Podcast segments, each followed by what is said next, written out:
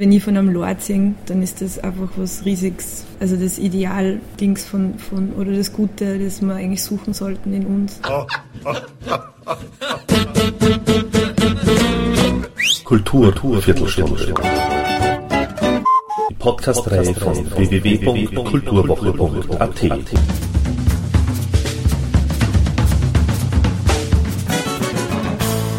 Präsentiert von Manfred Horak.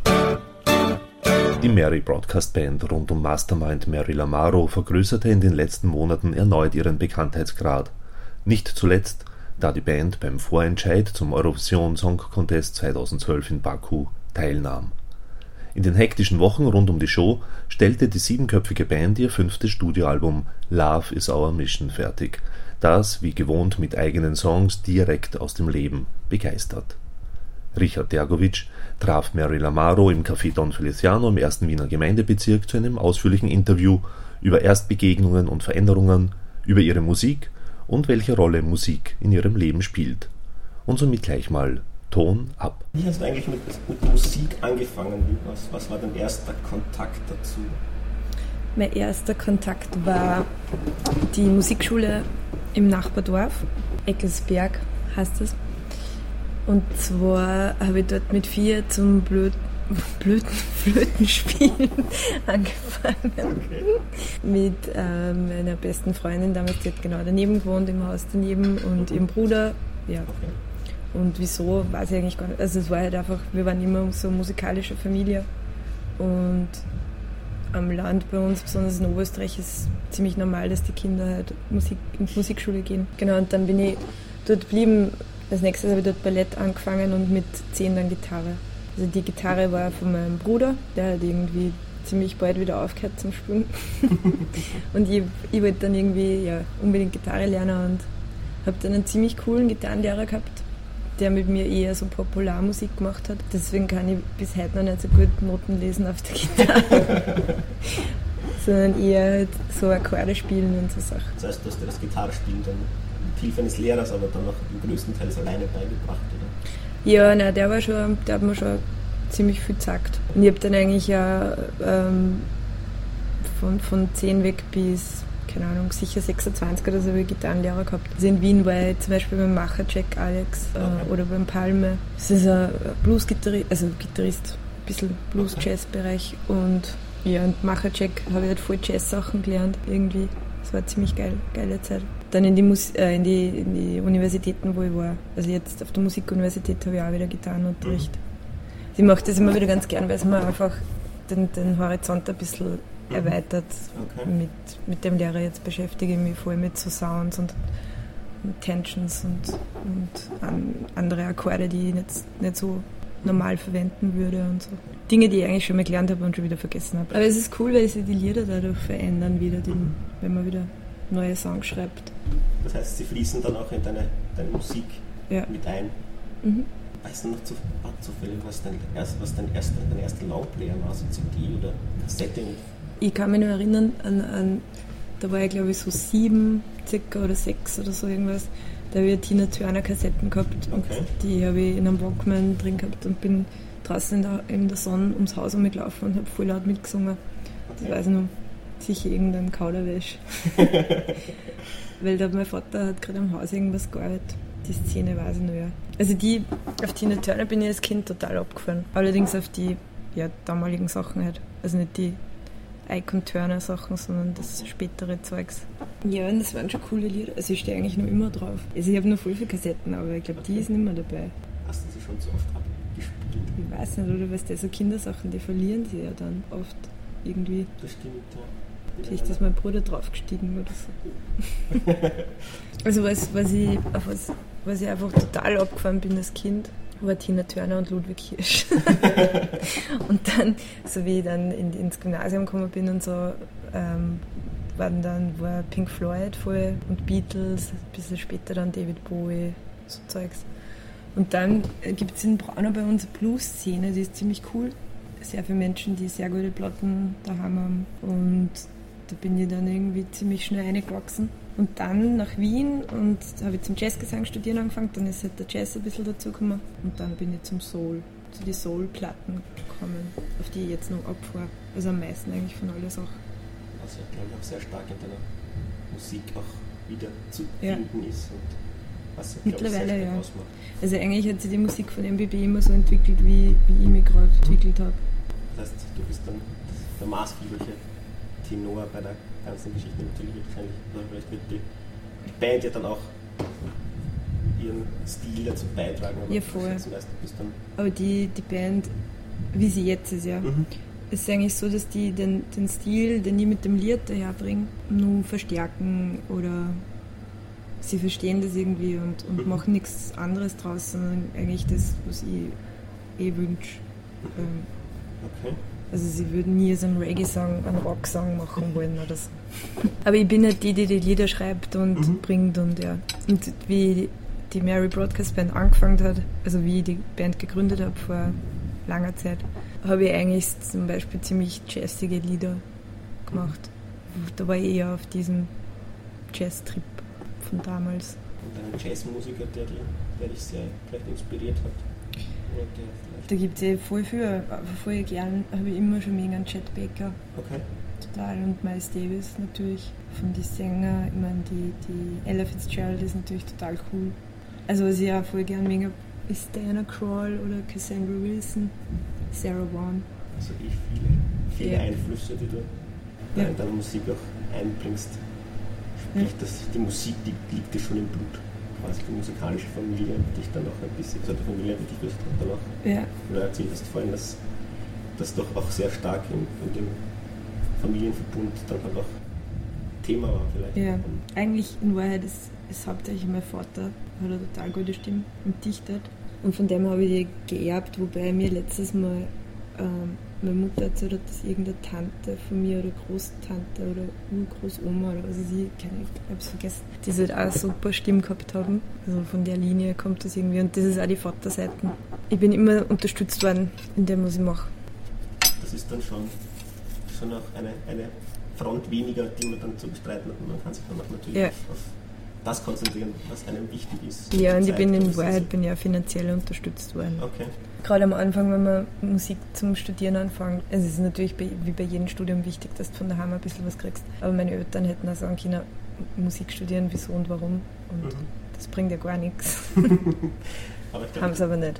Eben durch deinen Vater wahrscheinlich, der das auch dann verstanden hat und die Musik ja auch sehr, ein so wichtiger Teil in seinem Leben wahrscheinlich ist ja. wird das wahrscheinlich dann nicht so wichtig wie bei mir, aber für ihn ist Musik schon wichtig. Also er, er, empfindet sehr viel bei Musik und auch sehr viel bei meiner Musik. Mhm.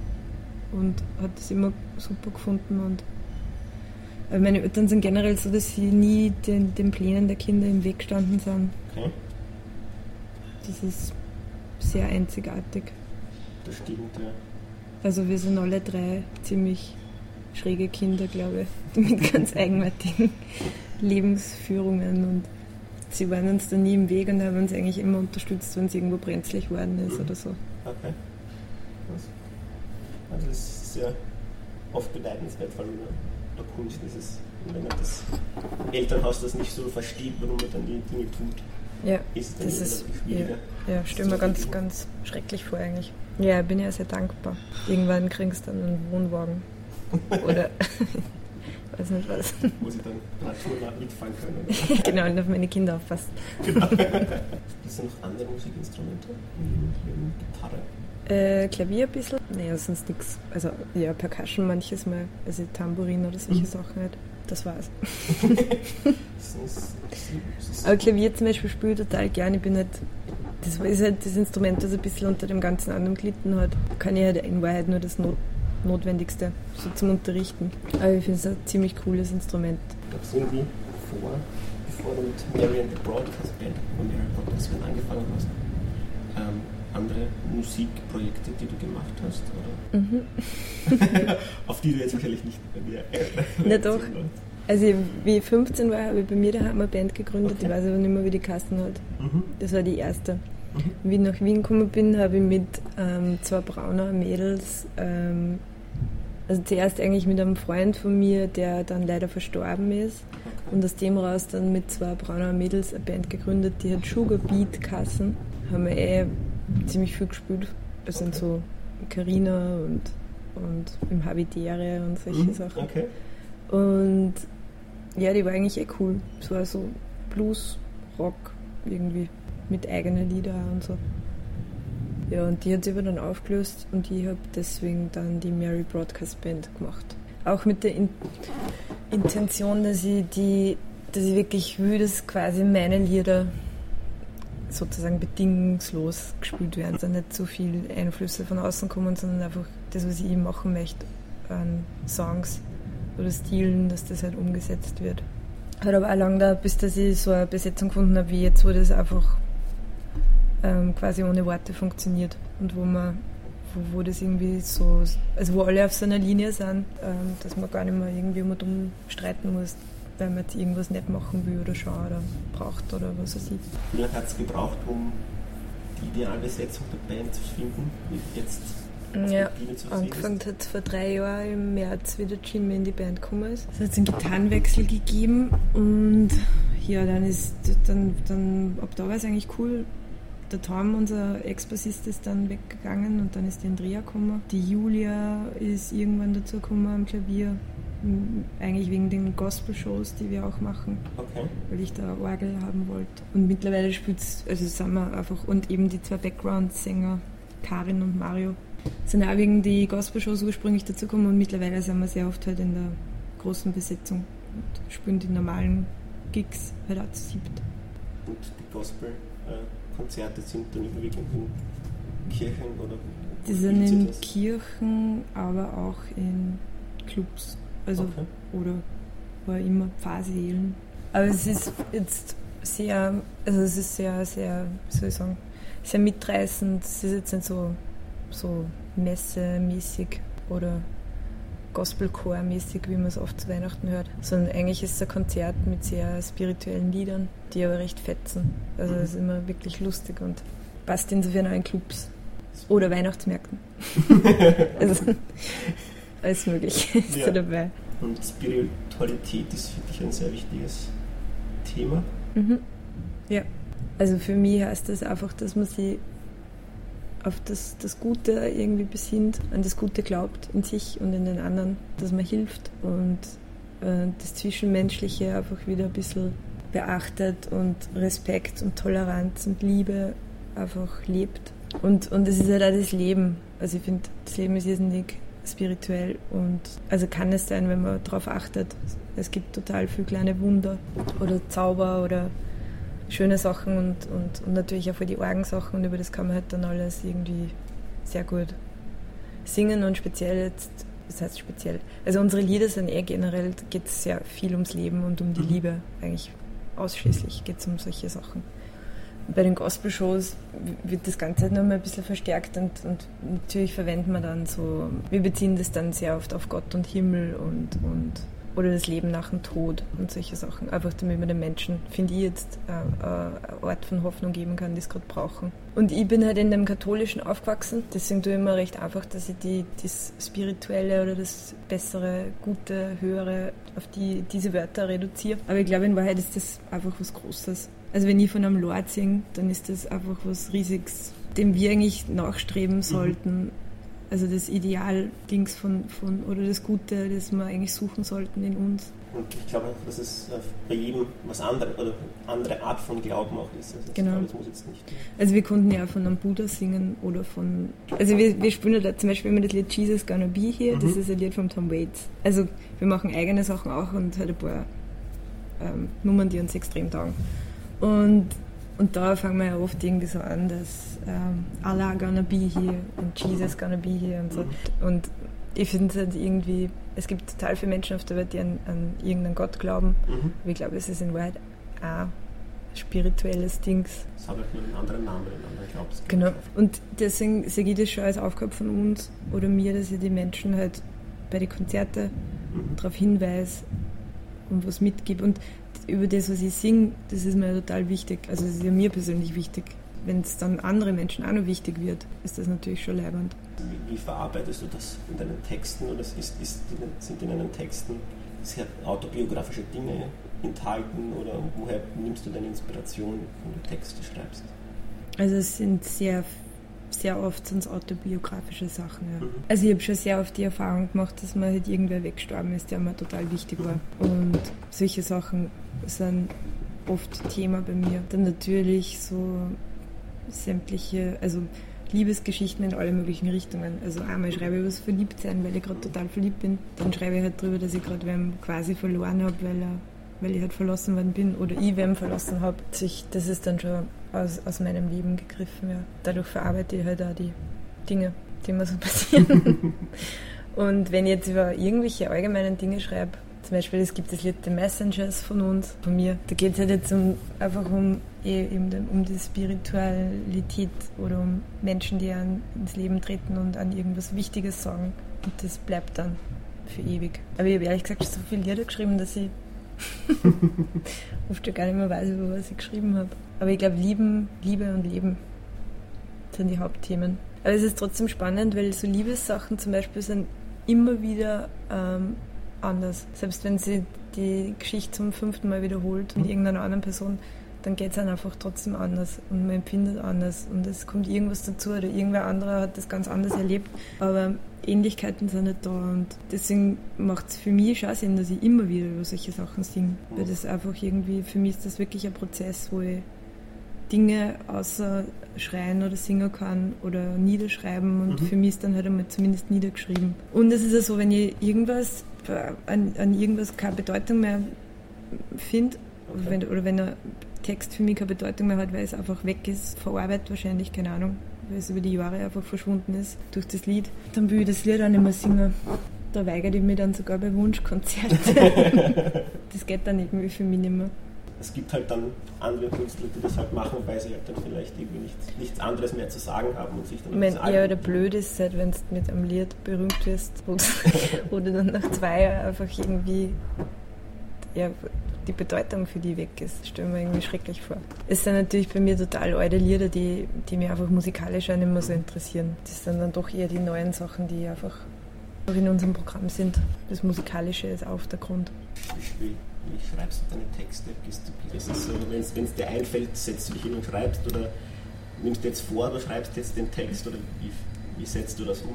Naja, meistens gibt es irgendwie, also wir haben unsere Probe ausgemacht und ich weiß, bei der Probe würde ich gerne noch Nummern machen, weil gerade einfach neue Nummern bei mir entstanden sind. Und dann schreibe ich es meistens fertig, einfach aus dem Grund, weil wir eh nicht so oft proben und weil das irgendwie nur dann alles nur komplizierter macht. Oder es ist, natürlich ist es so, wenn ich neue Nummern schreibe, dann will ich also dann hat das für mich irgendeine Bedeutung und ich will das an die Öffentlichkeit tragen oder ich will mit dem aus meinem Zimmer raus, dann für ein Konzert oder was auch immer, schaue ich halt dann schon, dass das dann steht. Aber grundsätzlich ist es so, dass ich immer irgendwie anfangen mit einem Lied zum Spielen, also mhm. irgendwelche Akkorde. Und dann fällt mir eine Melodie ein mit irgendwelchen komischen Wörtern. Und die mhm. Wörter sind dann meistens so ein Hinweis, in was für Richtung das Lied jetzt gehen wird, thematisch. Mhm. Und dann tue ich halt nur in der letzten Zeit, weil, weil sie harmonisch bei mir, also ich habe irgendwie einfach doch jetzt schon lange Zeit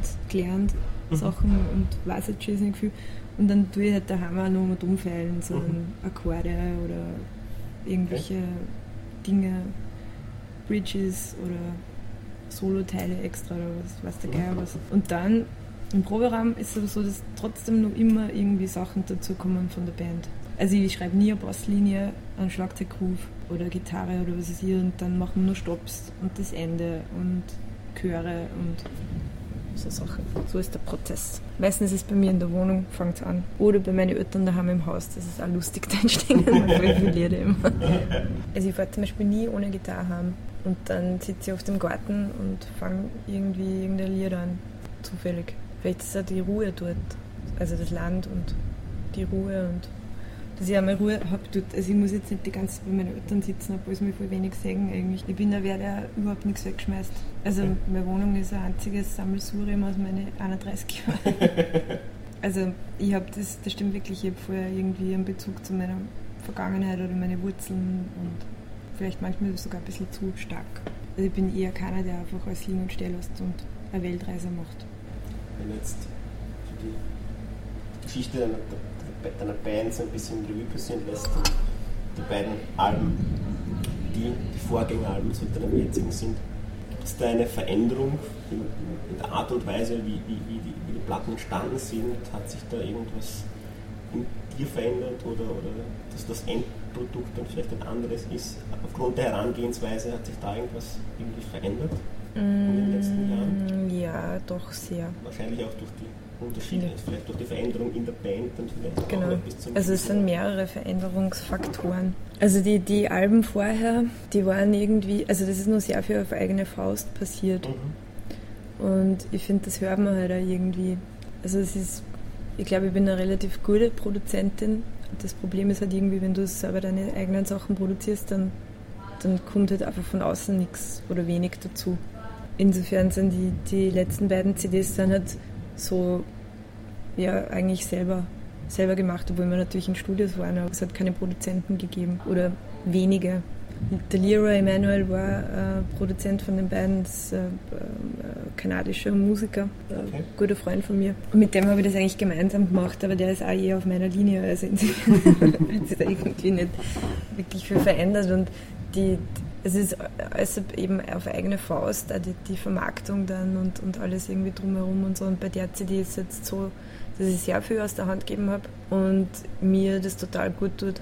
Ich finde das voll positiv und fühle mich ziemlich erleichtert. Ich habe nicht mehr das Gefühl, dass, dass, dass ich alle Fäden ziehe. Und natürlich, die, jetzt ist ein Album da mit der Besetzung, wie sie jetzt gerade ist. Weil bei den letzten beiden CDs war es so, dass die CDs fertig waren und dann hat es gleich einen Gitarrenwechsel gegeben, okay. zum Beispiel.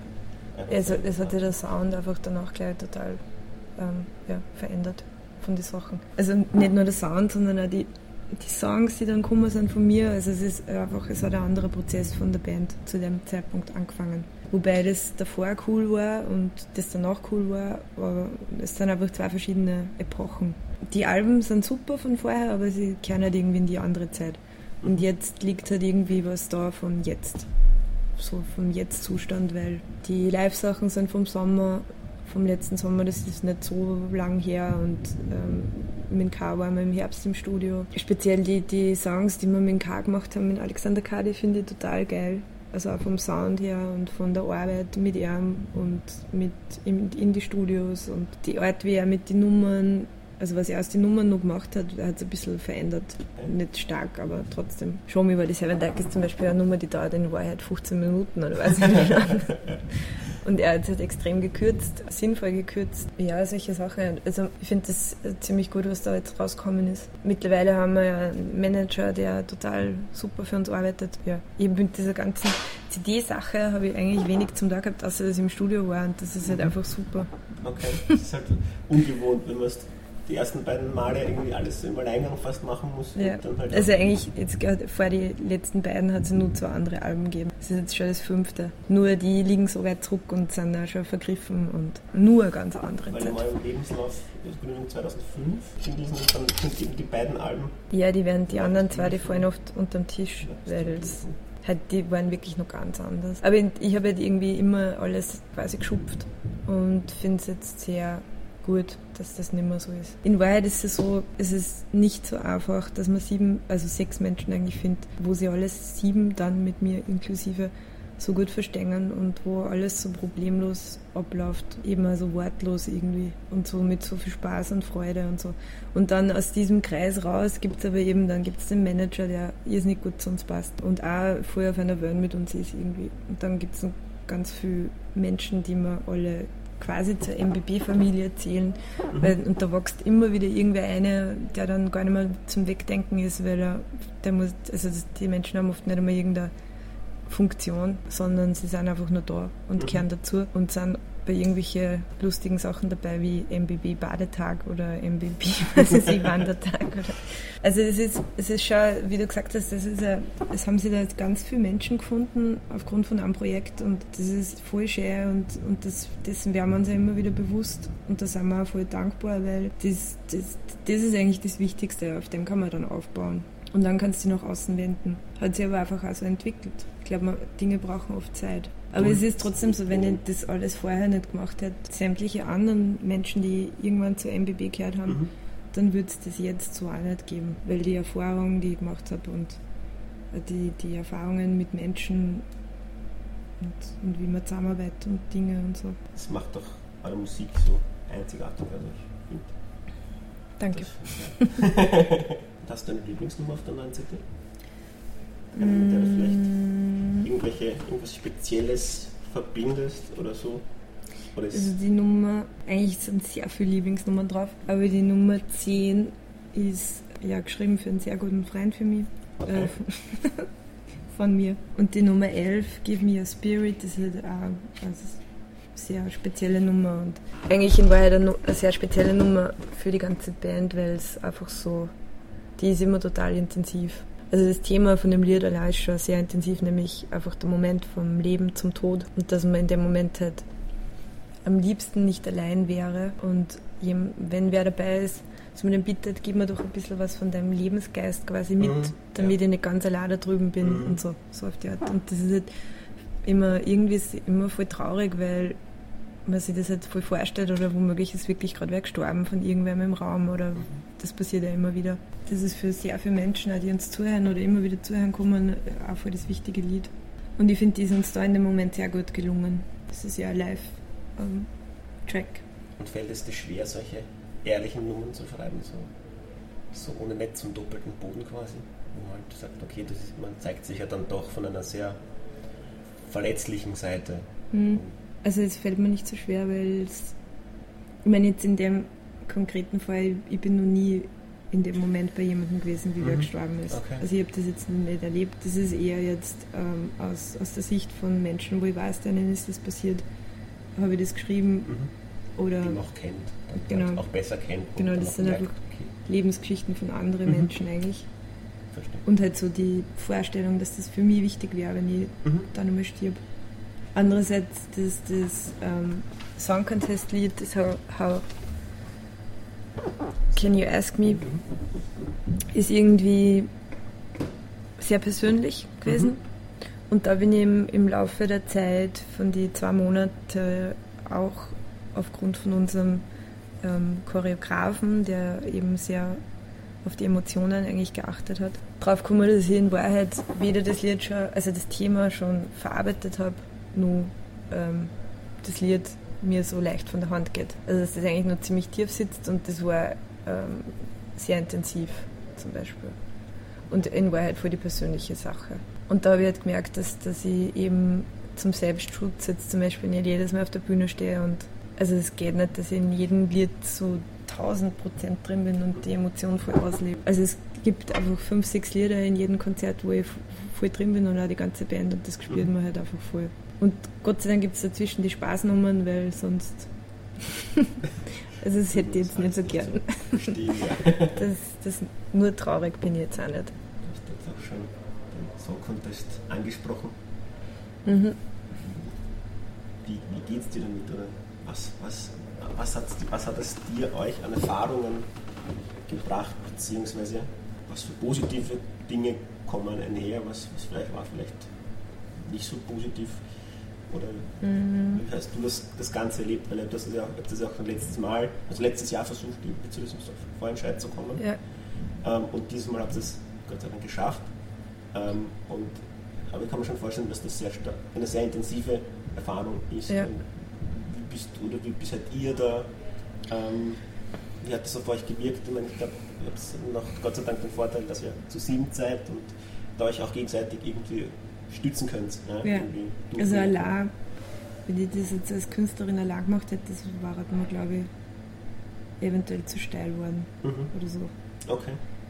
Aber so waren wir, wir waren immer oder sehr oft sehr viel von uns bei irgendwelchen Interviews oder mhm. irgendwelchen Dingen und ich habe immer das Gefühl gehabt, die äh, Band ist zu allem bereit, will das und mir ist es auch nicht anders gegangen. Also es, es gibt jetzt in, eigentlich gibt es nicht wirklich viel Negatives, eigentlich gar nichts. Es war eine volle positive Zeit und ähm, voll lustig und äh, wir haben in der Zeit eben sehr viel Medienaufmerksamkeit gehabt und ähm, auf Ö3 Airplay und das hat uns in Wahrheit sehr viel ähm, einfach an, an, Bekanntheit gebracht. Natürlich dann gegipfelt in dieser äh, Sendung, wo einfach ganz viele Menschen zugeschaut haben. Mhm.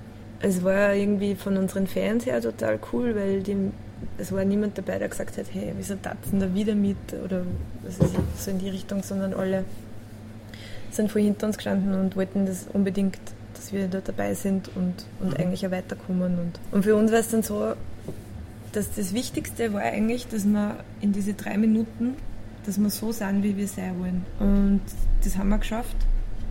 Und deswegen sind wir dann zehn Minuten hinter der Bühne gestanden und sind alle Leute im Weg gestanden und haben uns umarmt.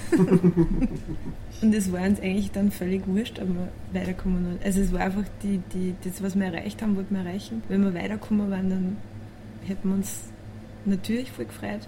Und so war das einfach für uns voll der Erfolg. Und ich meine, ja, irgendwie war es klar, dass die zwei weiterkommen können, Wurst und die zwei Trackshitters, weil die einfach besonders im TV schon total viel, also oft in so Castingshows waren. Aber ich glaube, wir haben, ich meine, ich kenne jetzt keine Ergebnisse, aber so vom Gefühl her, glaube ich, waren wir nicht so schlecht. Es war immer im Vorfeld, haben wir sehr viele positive Kritiken gekriegt und sind auch als bisschen so Favoriten gehandelt worden. Mhm. Und also das Lied war immer ganz oder relativ weit vorne dabei. Es ist ein gutes Lied, es hat, passt auch gut zu solchen Dingen.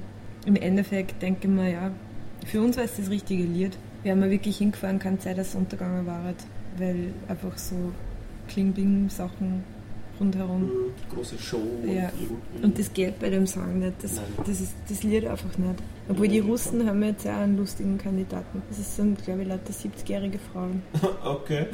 die singen, ähm, singen traditionell, also traditionelle Musik, die aber dann irgendwie im Laufe des Liedes verpoppt wird. Oder so. so irgendwie. Ich habe mir selber noch nicht angehört müssen, berichtet worden. Und die, glaube ich, hupfen auch nicht um und um. Gibt es gerade eine Rezept, vielleicht mm, Ich höre gerade, ich merke mir seinen Namen nie. Das, also erstens höre ich gerade voll viel Bon Iver. Und dann gibt es einen Typen, der heißt Ray La Montakrata. Ich weiß nicht, der hat so einen komischen Namen, ich merke mir okay. nicht der, der Lied gemacht, Let It Be Me, das finde ich total geil gerade. Mhm. Also das verfolgt man schon seit Wochen. Ja, auf den bin ich zufällig gestoßen. Und sonst höre ich halt nach wie vor immer gern Ray Charles oder Aretha Franklin oder Ben Harper oder ähm, Hirsch habe ich mir vor kurzem gerade wieder angehört. Also ich habe Platten, einen Plattenspieler daheim, ganz viele Platten und lege mir die einfach voll gern auf. Mhm. Und Hirsch, sehr. Gab es er jetzt, hat jetzt, glaube ich, Geburtstag gehabt, glaube ich, irgendwann. Da gab es jetzt ein Buch veröffentlicht worden, wenn du es mitbekommen hast. So. Mit Texte. Mit Texten von ihm. Und da war letzte, letzten, vorletzten Samstag war ein, ein Tribute-Abend für ihn mhm. in der Arena Bar. Das wird dir wahrscheinlich auch mhm. gut gefallen. Ja, der, ich mag ihn voll. Ich war, wie, also ich war, glaube ich, auf drei Konzerte von ihm. Und es ist halt ein bisschen schräg, aber meine Eltern haben die dunkelgrauen Lieder ähm, auf Platte gehabt und ich habe mir die, glaube ich, als siebenjährige, sechsjährige Fünftage. das ist ja oft interessant. Aber das ist ja voll, also ich kann echt, ich kann jedes Wort mitsingen irgendwie. Das ist irgendwie komisch. Also jetzt, ich finde ich find es wirklich eine geniale Platten. Also so eine muss man erst einmal machen. Von vorn bis hinten stimmig und mhm. schön und, und arg und lustig auch und alles mögliche irgendwie. Was bedeutet für dich live spielen? Was empfindest du dabei, wenn du auf der Bühne stehst und ob es jetzt 40 Leute sind, 200, 5000. Grundsätzlich ist, das, ist mir das voll wichtig. Ich bin äh, absolute Live-Spielerin. Aber ich bin eher nicht die, die auf Bälle singen will oder auf Hochzeiten mhm. oder äh, so, so jobmäßig, sondern nicht eher also Musik machen und gescheit um und um sauen quasi. also mit viel Sachen und, und Schuhe ausziehen und mhm. Tambourin spielen und irgendwie alles, was dazu geht. Also ich finde, Live-Spielen ist immer, es ist, irgend, es ist meine Arbeit und, und macht Spaß aber. Es ist eine Art von Freiheit, weil ich dadurch durch die Welt komme und, und auch mir eigentlich dadurch, dass ich das, den Weg eingeschlagen habe, kann ich mir mein Leben sowieso selber gestalten. Ja, ich kann in jede Stadt kommen und kann mir Konzerte checken und kann äh, mir alle auf der Gitarre begleiten. Es ist wichtig, für mich, weil ich den Menschen einfach viel mitgebe. Es ist irrsinnig lustig, auf Tour sein und oder überhaupt nachher versumpern oder mhm. vorher aufbauen und quatschen. Ein Ort von Treffpunkt und Kommunikation. Das ist sehr viel für mich und ja, sehr wichtig. Wenn ich mal länger nicht spiele, das finde ich schon ziemlich komisch. Finde ich gut, dass die das Live-Spielen gibt auf der Welt. Sonst müsste das erfinden. Und eben, es ist, es ist voll wichtig, also aber jetzt nur ein Mensch, oder sagen wir mal, es sind voll viele Menschen da, aber ein Mensch hast du halt irgendwie überzeugt von dir mhm. oder von oder ihm was mitgeben. Und, und der geht jetzt heim und, und fühlt sich aus irgendeinem Grund für, aufgrund irgendeinem Lied, was er angesprochen hat, besser, wo es mhm. ihm vorher schlecht gegangen ist. Das ist einfach mir voll wichtig, wenn es nur einer ist. Ich denke mal, je größer die Konzerte, umso schwieriger wird es, dass du halt die einzelnen Menschen, ähm, also dass du das mitkriegst, dass du jetzt irgendwem was gibst. Mhm. Logischerweise, weil es halt einfach groß wird. Wie würdest du deine Musik beschreiben? Ich würde, es ist sehr eigenständig und sehr, ich finde, es ist jedes Lied ist irgendwie ähm, sehr, sehr, sehr eigen oder so, so sehr eigen im Text und im Stil. Also ich denke mir irgendwie, wir haben uns auf Soul Pop reduziert jetzt, mhm. was ja irgendwie stimmt.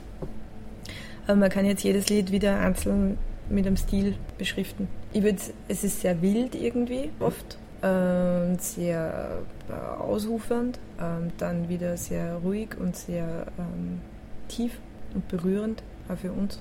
Ja. Ich bin sehr stolz darauf, dass das irgendwie sein eigener Stil ist eigentlich, oder eine eigene Musikrichtung.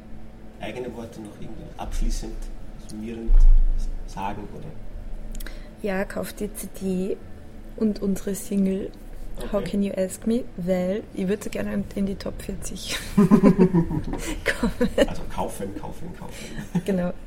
Naja, und zu die Konzerte kommen und, und überhaupt. Danke an euch alle. genau. Thank you. And good night.